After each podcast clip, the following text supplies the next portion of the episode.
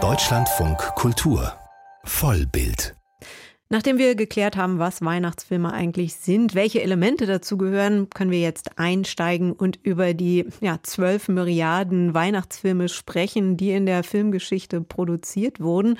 Und wenn irgendjemand zumindest, naja, 10 Milliarden davon kennt, dann ist es unsere Filmkennerin Anke Lewicke. Hallo Anke. Na, hoffentlich kenne ich auch so viele Weihnachtsfilme. Hallo, Die gehen wir jetzt alle einzeln durch. Nein, erstmal, guckst du überhaupt gerne Weihnachtsfilme? Ja, auf alle Fälle. Und wir haben doch eben in dem Beitrag von Christian Berndt gehört, dass Weihnachtsfilme, dass das durchaus ein Genre ist.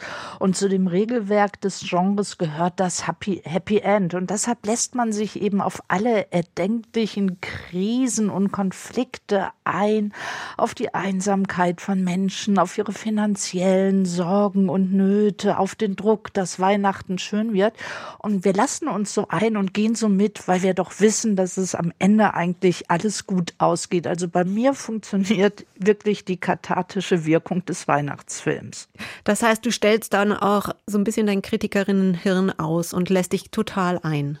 Ja, das kann doch auch Kino sein, so einfach pures Gefühl. Und vielleicht schalte ich mein Kritikerinnengehirn gar nicht nur aus, weil wenn man weiß, dass alles gut ausgeht, dann kann man sich ja vielleicht doch noch mal anders auf bestimmte Probleme, Sorgen einlassen, weil in Weihnachtsfilmen wird doch eigentlich auch unheimlich viel verhandelt, weil es geht meistens um die Familie und das ist anschlussfähig. Wir können uns alle identifizieren mit irgendeiner der Figuren und deshalb kommen wir denen so nah. Also ich finde, es hat auch immer was äh, Reales, ein Weihnachtsfilm, wenn er dann gut ist. Was ist denn dein Lieblingsweihnachtsfilm? Ja, das ist ja so eine große Frage. Also für mich gehört zum Weihnachtsfilm auch eine bestimmte Erzählung, die immer jenseits des Weihnachtsfilms ist. Also bei welchem Film habe ich so die schönsten Familienerinnerungen? Da bin ich ganz klassisch. Bei uns hat wirklich damals in Düsseldorf ganz toll immer funktioniert. Ist das Leben nicht schön von Frank Capra 1946? Da war mein Vater glücklich, meine Oma war glücklich. Wir saßen alle beieinander. Und da spielt ja James Stewart so den rechtschaffenen Bürger, so eine klassische Frank Capra Figur, der allen Bürger, Bürgerinnen von Bedford immer geholfen hat. Aber ausgerechnet, ja, am Weihnachten Weihnachtsabend ist er lebensmüde, aber dann kommt eben von oben die Hilfe. Sie wollten mich sprechen, Sir? Ja, Clarence. Ein Mann auf der Erde braucht unsere Hilfe. Wunderbar. Ist er krank? Nein, schlimmer. Er hat den Mut verloren. Genau um 22.45 Uhr Erdzeit wird er ernsthaft erwägen, Gottes wertvollstes Geschenk wegzuwerfen. Oh Gott, oh Gott. Sein Leben? Dann habe ich ja nur noch eine Stunde Zeit, mich umzuziehen. Was trägt man denn jetzt da unten? Benutze diese Stunde, um dich mit George Bailey vertraut zu machen. Ja, und das Schöne ist, dass die Hilfe von oben ja auch schon so ein bisschen ironisch dargestellt wird, weil auch bei den Engeln gibt es eine Hackordnung und da will ein Engel eben endlich seine Flügel haben, wenn er jetzt mal den Job gut macht. Und der Film selbst bei Frank Capra geht's ja immer auch um die soziale Ordnung in den USA, um die Hoffnung auf Demokratie. Das schwingt hier alles in dem Film mit. Und wir sehen ja das ganze Leben von der Figur von Jimmy Stewart und deshalb ist der Film so alles. Einfach einfach eine Liebesgeschichte, eine Familiengeschichte, ja, und die Geschichte einer Kleinstadt in den USA. Ist interessant, was du gesagt hast, ähm, wie viel da auch Sozialisation mitspielt, was man früher immer im Kreise der Familie geguckt hat, welche Erinnerungen man daran hat. Bei mir war es tatsächlich der kleine Lord, die Verfilmung von 1980 mit Alec Guinness.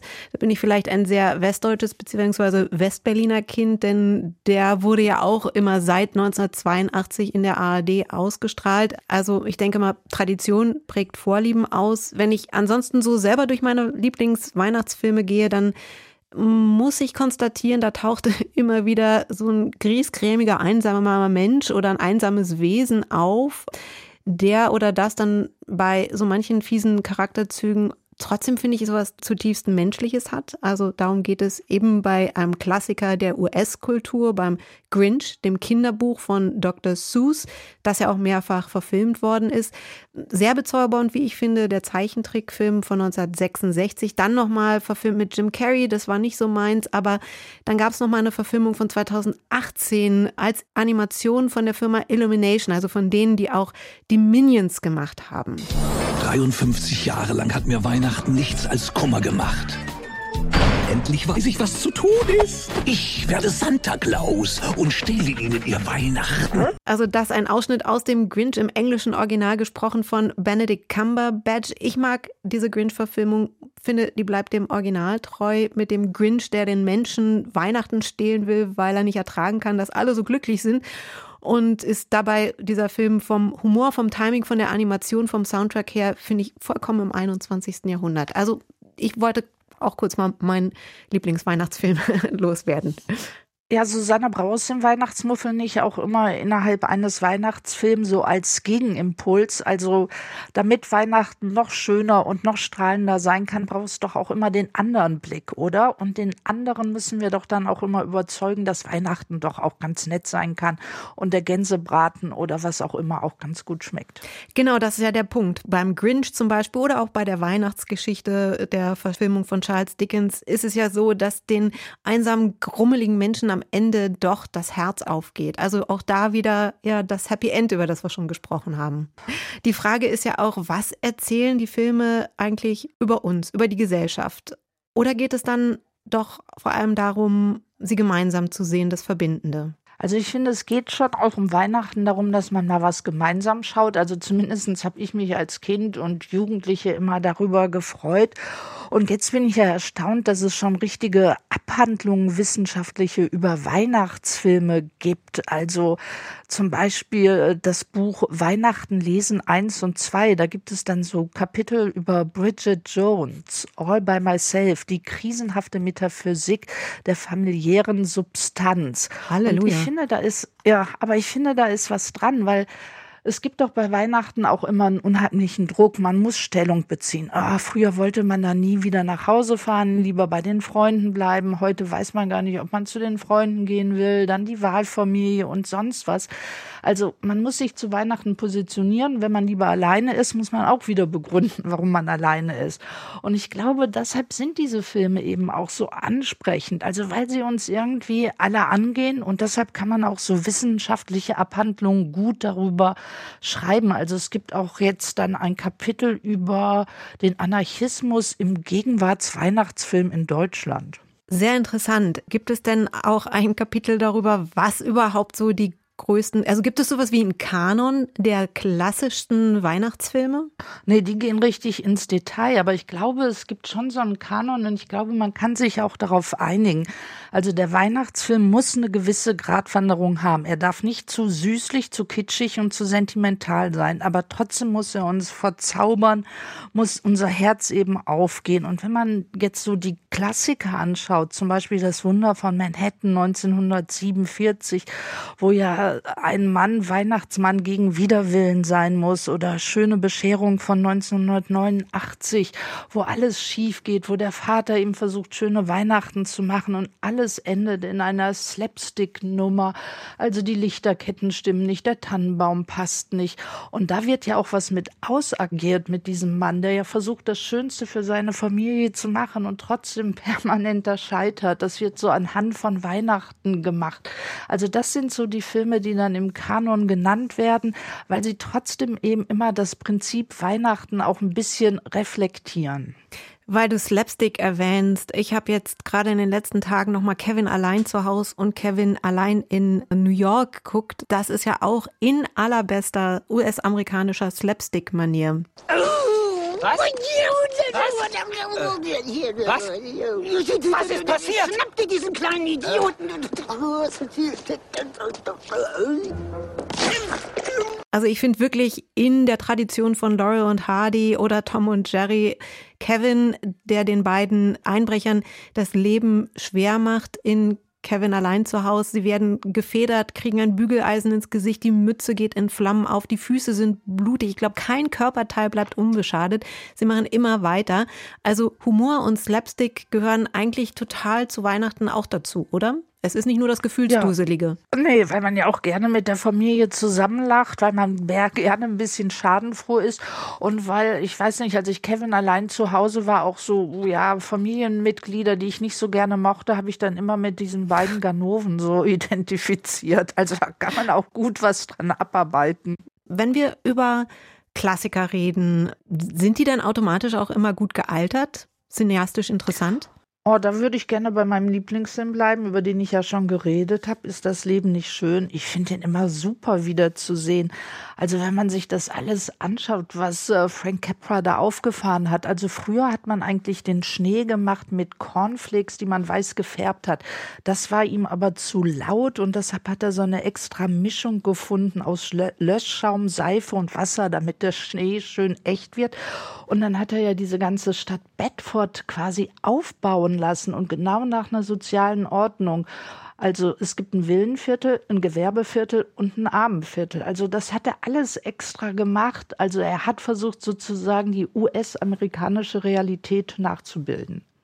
Wir sprechen über Weihnachtsfilme hier im Deutschlandfunk Kultur und da scheiden sich ja häufig die Geister. Es gibt diejenigen, die Weihnachtsfilme lieben und diejenigen, die sie manchmal als viel zu sentimental ablehnen und die dann ganz bewusst zu Weihnachten das Unweihnachtlichste angucken, was ihnen einfällt. Und um das Anti-Weihnachten geht es jetzt mit Anke Lewicke. Anke, zu welcher Fraktion gehörst du? Ach, je nachdem. Ich glaube, das ändert sich immer. Aber ich weiß, dass ich so Ende der 80er, Anfang der 90er Jahre auch mal so eine Trotzphase mit Weihnachten hatte.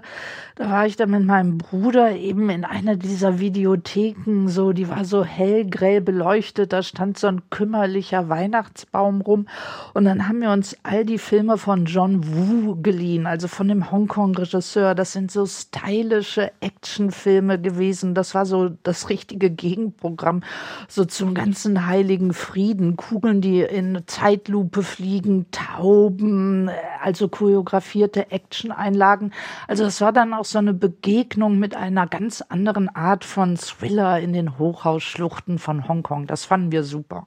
Also das war, wie ich verstehe, zu einer bestimmten Zeit. Hast du denn eine Tradition, die es vielleicht immer noch gibt, einen unweihnachtlichen Film, den du gerne guckst? Ja, also wenn man das so nimmt, also wir haben ja schon immer gesagt, dass Weihnachten Familienfilme sind und einer der Filme, die ich immer wieder gerne zu Weihnachten schaue, ist eine Weihnachtserzählung von Arnaud Desplechin, dem französischen Regisseur, so Nachfolge der Nouvelle Vague. Und da kommt eben wie immer bei diesen Weihnachtsfilmen zu Weihnachten die Familie zusammen. Und das ist eine Familie, das kriegt man ganz schnell mit. Die haben sich aus den Augen verloren. Und ich finde das optisch schon so toll aufgefangen. Das Haus ist so ein Labyrinth und man weiß gar nicht, wer wo wohnt, wo welche Geheimnisse sind. Und Katrin Deneuve spielt so die unmütterliche Mutter, die permanent Ketten raucht, die ihrem Sohn sagt, oh, mit dir konnte ich sowieso nichts anfangen. Die ganze Zeit wird cooler Jazz gehört und das finde ich so ganz interessant, weil die Familie nicht in so ein klassisches Familiengefüge passt, müssen sie sich auch immer selbst neu erfinden, improvisieren. Also den gucke ich immer wieder. Und welchen Film ich jetzt auf YouTube wieder entdeckt habe, ist eine Weihnachtserzählung von, nach einer Geschichte von von Heinrich Böll, also nicht nur zur Weihnachtszeit ist der genaue Titel. Und da muss eine Familie nach dem Krieg jeden Tag für die Großtante Weihnachten feiern. Das sind so kleine Kapitel, da gibt es dann einmal, geht es um die Weihnachtslieder, einmal um den Weihnachtsbraten, Weihnachtsgedicht. Und immer wieder gibt es diesen Engel, der so ganz penetrant immer ruft, Frieden, Frieden.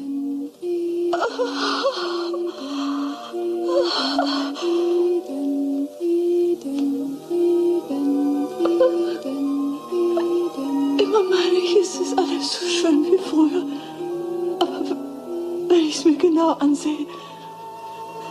Es ist schöner, als es früher je war. Ein Ausschnitt aus dem Film Nicht nur zur Weihnachtszeit, ein Film von 1970 nach der gleichnamigen satirischen Erzählung von Heinrich Böll.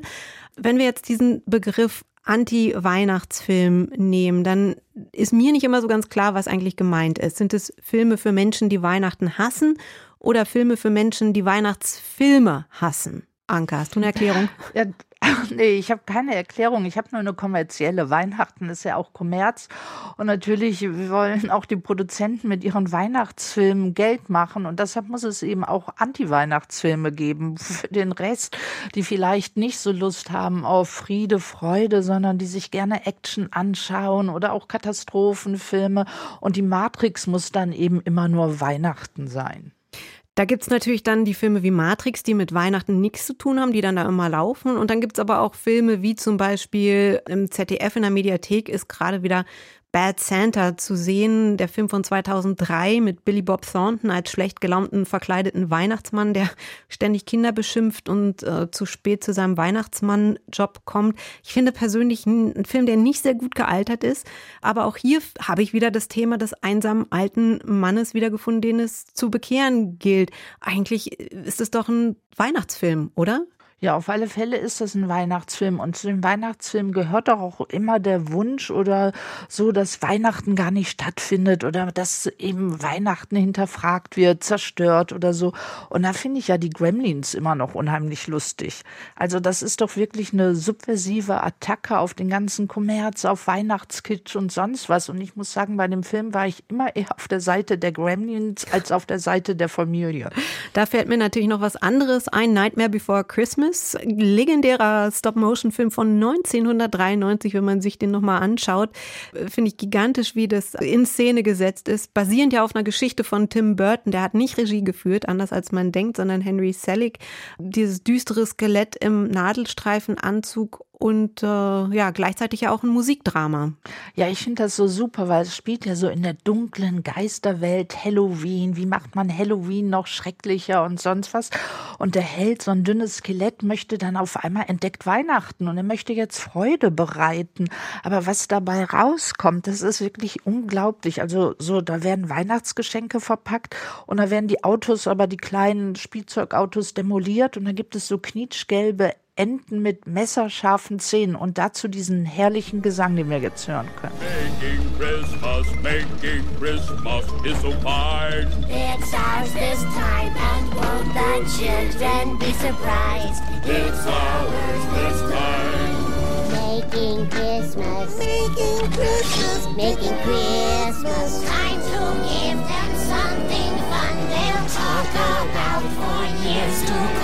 Let's have a cheer from everyone. It's time to party. Making Christmas, making Christmas. Also so klingt Nightmare Before Christmas, der Film von 1993.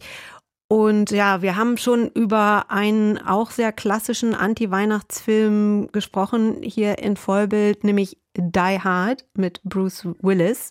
Auch da die Frage, ist es eigentlich ein Anti-Weihnachtsfilm oder nur die Action-Version eines Weihnachtsfilms? Ach, ich würde sagen, das ist alles. Und vor allen Dingen geht es ja auch viel um Ost-Westküste. Ich meine, an der Ostküste feiert man eigentlich Weihnachten. Im Westen ist es immer warm. Da macht doch auch Bruce Willis die ganze Zeit Witze drüber, wie diese Tannenbäume da in der Sonne Kaliforniens aussehen und sonst was. Und ich finde den Film eigentlich super für Weihnachten, weil da so wunderbar viel geflucht wird. Und das macht man doch auch insgeheim immer. Also ich habe dann auch immer so einen dieser Flüche von Bruce Willis im Kopf. Ja, wenn der Weihnachtsbraten oder was weiß ich nicht gerade angebrannt ist. Was wirst du dieses Jahr Weihnachten gucken? Ja, natürlich noch einmal äh, It's a Wonderful Night. Und es gibt noch einen anderen Klassiker, Rendezvous nach Ladenschluss, auch mit Jimmy Stewart, einer seiner ersten Rollen, eine wunderbar frivole Komödie, die ein ganz bezauberndes Ende hat. Und da hat nämlich dann am Ende auf einmal James Stewart eine Hochwasserhose. Und das hat einen besonderen Grund. Vielleicht habe ich gedacht, geht es ja auch manchmal darum, für Menschen die Tradition ein bisschen aufzubrechen und mal was Neues zu machen. Für die sei noch der Hinweis hier an dieser Stelle erlaubt. Es gibt ein Weihnachtsfilmfestival in Berlin. Das läuft noch bis morgen, bis zum 24. und zeigt Filme, von denen du, Anke und ich bislang noch nichts gehört haben, oder? Nee, das ist doch super. Vor allen Dingen viele Animationsfilme rund um Weihnachten. Also Weihnachtsfilme und Anti-Weihnachtsfilme ob sie nun zur einen oder anderen Fraktion gehören oder vielleicht zu diesem Weihnachtsfilmfestival in Berlin gehen.